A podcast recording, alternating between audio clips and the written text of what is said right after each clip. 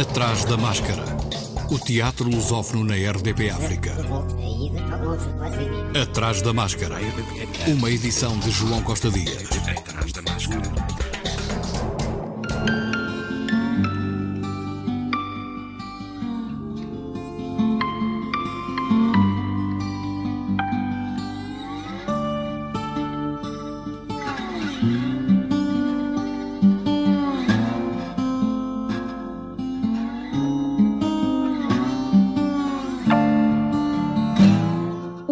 Atrás da máscara. Hoje pela primeira vez numa edição mensal assegurada pela ESMAI, Escola Superior de Música e Artes do Espetáculo no Porto, conta com a participação de Sara Barros Leitão, atriz, encenadora e criadora portuense, que está frente a frente com Catarina Chora, que apesar de ainda estar no segundo ano de interpretação da ESMAI, é já, à semelhança de Sara, uma revolucionária e requieta. Há um ano atrás, no dia 21 de abril de 2020, Sara Barros Leitão partilha no digital Proclamação da Existência, um micromonólogo para atrizes e atores em isolamento por pandemia. Muitos foram os atores que vieram às janelas e varandas fazê-lo, e, um ano depois, é de novo abril e continuamos à janela. Mas abril sempre foi o mês da revolução, e talvez por isso comecemos agora a sair à rua e voltemos a pegar neste texto. Para começar, que revolução é que é precisa neste abril, Sara? Olá, obrigada pelo convite. Só um disclaimer: o frente a frente é mais ou menos, nós estamos via digital, estamos bem frente a frente. Infelizmente, não consigo uh, conhecer-vos nem, nem saber como é que é o tamanho do corpo de cada uma, o que é uma coisa que também já, já sentimos falta. E se calhar, um, ehm, se calhar começo por aí, que é uh, neste momento podermos estar uh, juntos e juntas no mesmo espaço a discutir uma mesma coisa coisa, podermos partilhar, ter esta copresença, é já por si um ato bastante revolucionário depois de um ano em que nos tiraram toda a possibilidade de encontro no espaço público. Então, se calhar parece-me que uh, encontrarmos no espaço público, seja numa esplanada, seja num teatro, seja numa assembleia, é algo que um, nos faz muita falta, é algo de que nós precisamos e, sobretudo, precisamos também de cuidar acho que esta revolução deste abril é, é voltarmos a estar uh, juntos para que se possam planear outras revoluções que são também necessárias. Precisamente, acho que não há maneira de discordar. E tu, Catarina, qual é a tua resolução? Para além de tudo aquilo que a Sara já disse, e já agora, olá, eu acho que este mês de abril também é o mês da reabertura dos teatros e eu, quando pensei nesta, nesta pergunta, pensei que era não fazer a revolução cultural, mas continuar a fazê-la porque ela já está a ser feita há muito tempo e, e acho que é mesmo importante continuar a fazê-la porque estamos a falar de ter comida na mesa e sinto que é isso, sinto que é continuar a pedir apoio, sinto que é continuar a, a pedir os nossos direitos enquanto artistas. Uhum, claro, claro. E como vocês disseram, e muito bem, nós neste último ano temos vivido muito dentro das janelas dos nossos telemóveis e dos nossos computadores e tem havido uma tentativa muito grande de trazer aquilo que é real para dentro das janelas virtuais, nomeadamente o teatro. Se é que se pode chamar teatro a isto que nós andamos a fazer e a trazer para o digital, isso é toda uma outra discussão e eu tenho todo o gosto em ouvir a vossa opinião sobre o assunto.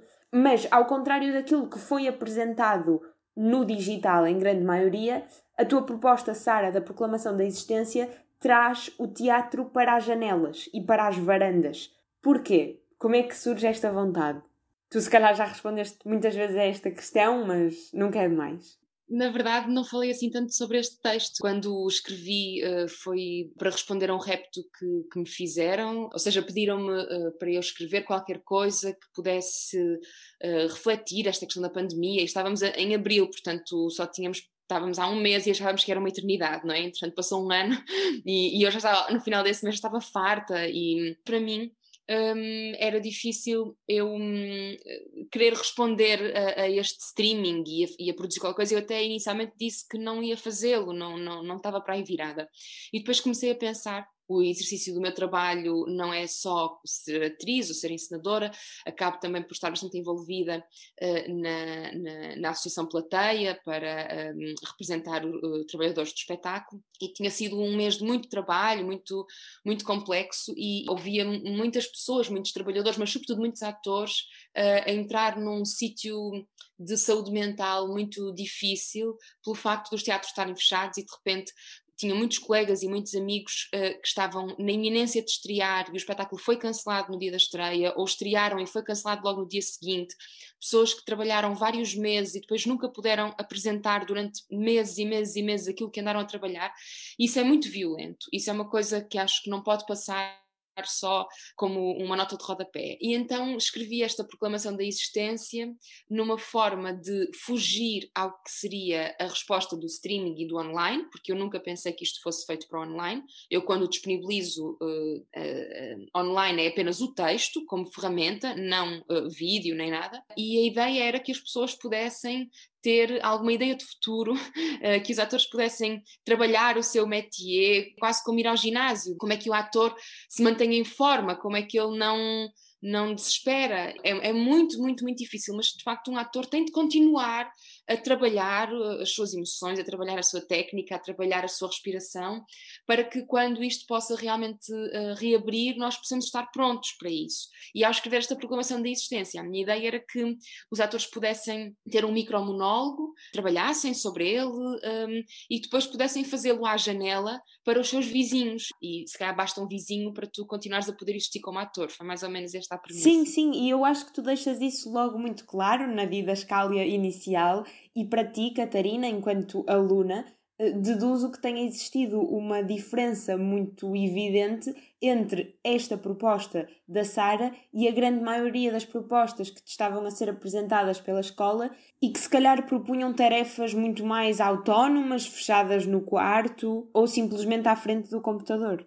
Para começar, a nível da escola, eh, eu senti muito essa pressão para criar para, para produzir, e que eu percebi que eram propostas dos professores para nós continuarmos ativos, mas senti-me muito injusta comigo ao fazê-lo, porque sentia que estava a produzir sem. só porque sim, que é o que acontece muito na escola às vezes, é que nós fazemos as coisas porque nos mandam para fazer. Mas em relação ao texto da Sara, aquilo que eu senti quando li na altura foi ok, há outra possibilidade que alguém descobriu sem ser teatro online, porque eu estava muito irritada com o teatro, com o teatro online. Eu acho que foi uma boa, uma boa proposta dos teatros, acho que foi uma forma de sobrevivência, mas não é, para mim não é teatro, não é? Eu estava, como é que nós fazemos? Como é que encontramos esse encontro com duas pessoas? Lá está, porque o teatro é isso, não é?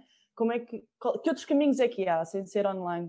Neste novo panorama, não é? Em que os teatros estão fechados, em que dar um abraço é impossível, como é que nós criamos esta relação entre duas pessoas. Claro, é uma questão completamente pertinente. Como é que tu te sentes, Sara, em relação ao teatro online? Uh, apesar de respeitar muitíssimo todos os projetos que estão a ser feitos para o online em específico, ou projetos que estão a ser gravados para passar no online, ou arquivos de teatros que estão a passar, eu não consigo, eu não tenho nenhum ímpeto para ver nenhum espetáculo que está a ser disponibilizado online. Um, tentei no outro dia, pela primeira vez, uh, comprei um bilhete online um, para, para ver um espetáculo que foi gravado e vi 15 minutos e não consegui ver mais e hum, considero uma pessoa, eh, uma espectadora uh, atenta, uma espectadora generosa, que gosta de ir ver coisas, que vai sempre para querer gostar, que vou sempre com uh, um coração muito aberto para querer receber aquela proposta.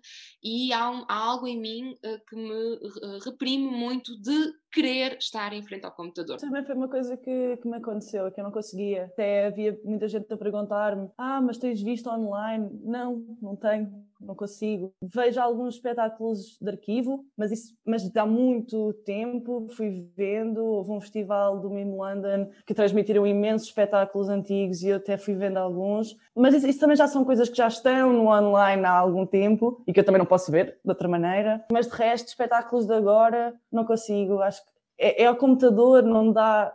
Para mim, não, não consigo. Não, não... Sim, eu percebo perfeitamente aquilo que vocês estão a dizer e eu própria tive de arranjar a minha justificação para não ter paciência para assistir a estes espetáculos e rapidamente encontrei esta justificação, que é nós passamos o dia rodeado de ecrãs, os nossos olhos, a nossa cabeça estão exaustos e se calhar a última coisa que queremos é meter-nos noutro ecrã. Mas por outro lado, fico sempre a pensar: será que este formato fez com que pessoas que não estavam habituadas a ir ao teatro vissem teatro e agora esse novo público vai querer dirigir-se aos teatros? O que é que tu achas, Catarina?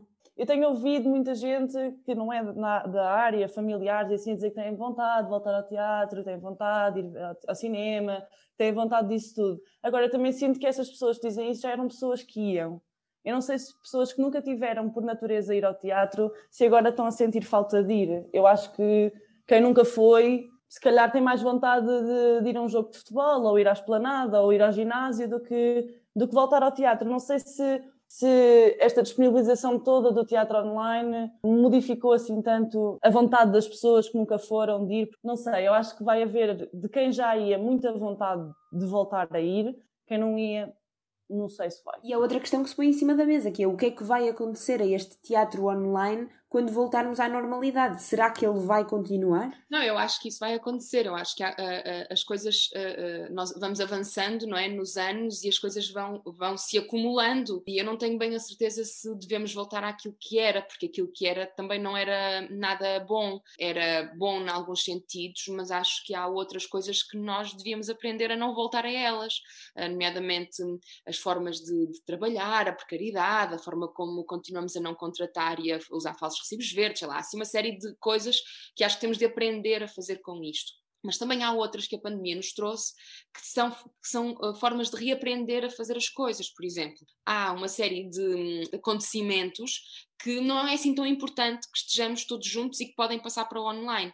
Uh, seja fases iniciais de ensaios em que tens pessoas em muitos sítios ainda dispersos e de repente, sei lá, isso pode aproximar-nos um, e pode até ajudar a, a, certos orçamentos, que é, imagina, eu quero trabalhar com pessoas que estão no Funchal, em Ponta Delgada, no Minho e, e não tenho como lhes pagar tantos meses de ensaio para estarem cá comigo, mas esse cá posso fazer um primeiro mês em que estamos em Zoom e a seguir consigo pagar-lhes então o mês seguinte para estarmos todos juntos. E, então, isso eu acho que são coisas muito positivas.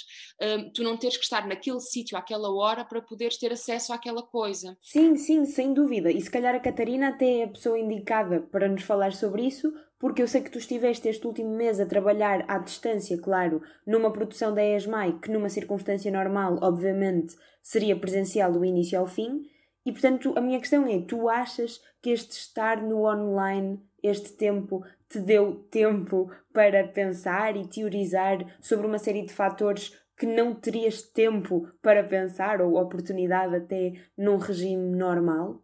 Eu acho que era essa a ideia. Era nós termos tempo para teorizar, para analisar a, a peça, para conversar, para depois, quando chegássemos à, à Maia, uh, pudéssemos pôr em prática. Aquilo que aconteceu foi que também foi um bocado acelerado, porque depois começaram da faculdade a pedir-nos propostas e nós não conseguimos entregar propostas finais sem experimentar. Nós só conseguimos analisar o texto, conseguimos dizer aquilo que nos interessa, aquilo que não nos interessa, conseguimos estar em aulas de dramaturgia a falar sobre o autor.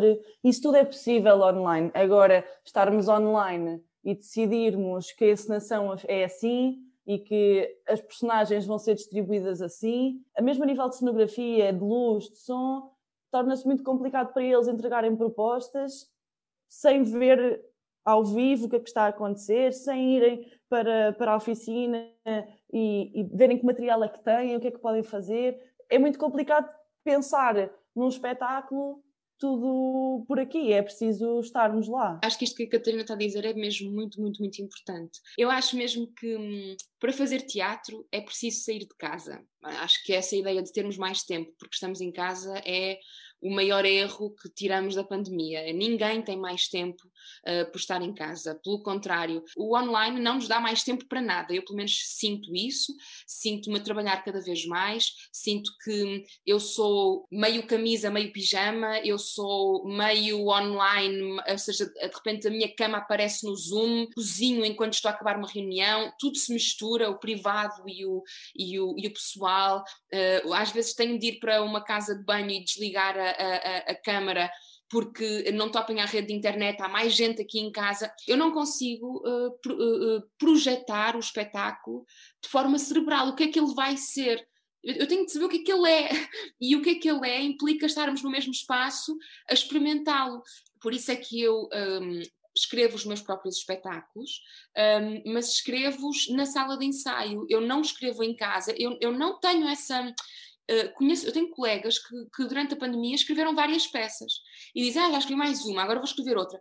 Gente, eu admiro muito isso. Tipo, eu não consigo imaginar o que é que é escrever uma peça fechada em casa, assim. Eu só consigo escrever com aqueles atores à minha frente, ou para mim própria, não é? Em que o meu computador está na, na, muitas vezes na mesa da sala de ensaio, ou às vezes até no próprio espaço de trabalho, em que eu estou a escrever no chão, eu escrevo, levanto, faço, experimento, encontro qualquer coisa, registro, e, esse, e, e essa ligação de, entre o fazer, o pensar, o projetar, como é que vai ser e o experimentar, é muito, muito, muito importante no meu ponto de vista e na forma como eu trabalho, porque por isso eu percebo muito bem o que a Catarina diz e que deve ser muito redutor e muito difícil projetar o que é que vai ser um espetáculo sem nunca o ser, porque ele então vai ser sempre só a projeção do que é que poderia ter sido e não aquilo que é realmente. Pois, eu no outro dia ouvi um, um aluno de teatro a dizer que sentia que andavam a fazer castelos no ar, em vez de andarem a fazer castelos na areia. E isso para mim foi muito ilustrativo daquilo que se anda a tentar fazer. Mas, enfim. Catarina, diz-me uma coisa: tu achas que este ano atípico vai trazer novas temáticas ao teatro? E eu acho que vem uma onda de teatro político mas não teatro político la Brecht, não é? Brecht voltou à vida, mas acho que vai, acho que há muitas temáticas que andam agora a ser faladas na rua que podem vir a ser eh, transportadas para o palco. Seja o racismo, seja a homofobia, seja o lugar da mulher. Acho que há muita gente que se calhar pode vir a querer criar sobre isso. Para mim, acho que também é um bocado por aí que eu ando a tentar criar que é esta necessidade de voltar a contar uma história. Eu sinto que neste momento há tanta coisa a acontecer no mundo que há essa necessidade de ir agora vou ao teatro só para que me contem uma história. Não para me falarem de, dos problemas todos que estou a passar lá fora, não para me falarem daquilo que eu falo e vejo e discuto no meu dia a dia, mas para me contarem uma história, tão simples quanto isso.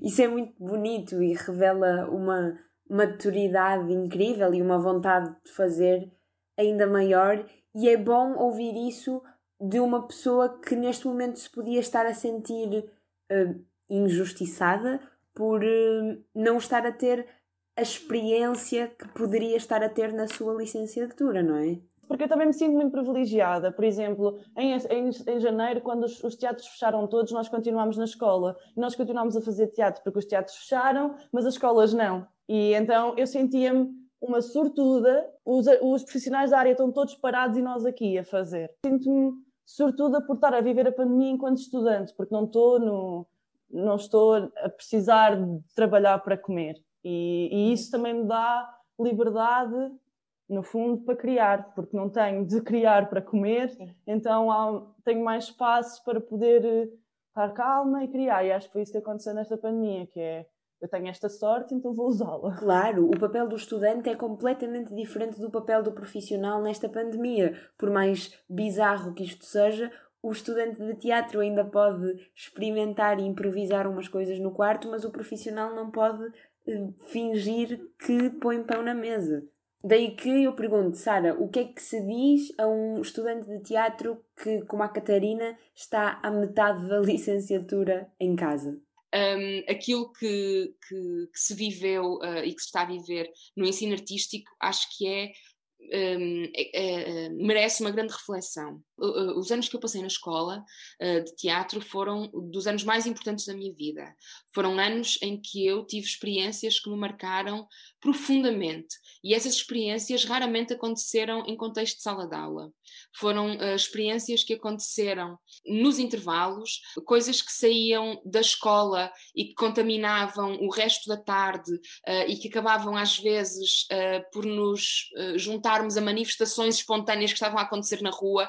Um, eu politizei-me muito durante os anos da escola, em pessoas que eu ia um, encontrando, um, em cafés, em copos, em tudo isso foram experiências mesmo que, muito importantes para mim. Eu, eu penso muitas vezes como é que tu ensinas uma pessoa que entrou este ano numa escola de dança, de teatro, uh, o que é que é uh, sentir um, o, o, suor do outro na tua língua, porque de repente numa improvisação acabaste por lamber o braço daquela pessoa. Isso são experiências que não se, não se conseguem explicar por Zoom, são coisas que se experienciam. Tu perguntavas o que é que se pode dizer a um aluno ou uma aluna que hum, passou metade do seu curso, pelo menos, vamos ver o que é que o futuro nos reserva, uh, a ter um ensino online.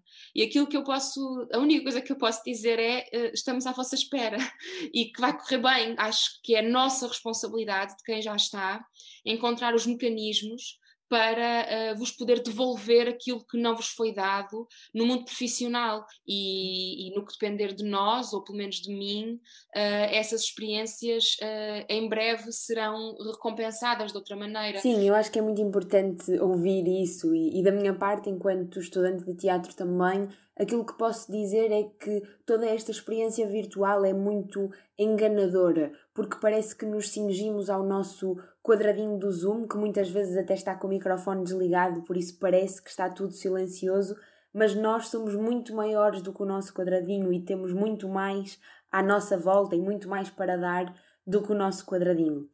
Mas, em jeito de conclusão, queria voltar ao teu texto, Sara, a proclamação da existência, e, hum, e salientar uma parte que achei sempre muita piada desde que li o texto pela primeira vez e até já comentei com a Catarina, que é a parte dos fantasmas, a parte em que tu te perguntas o que é que estarão os fantasmas do teatro a fazer. Para quem não sabe, diz o mito que os teatros não abrem às segundas-feiras para os fantasmas terem direito às suas próprias peças também, e agora pergunto-vos eu a vocês, em jeito de conclusão criativa, o que é que vocês acham que os fantasmas andaram a fazer com o teatro um ano inteiro ao seu dispor?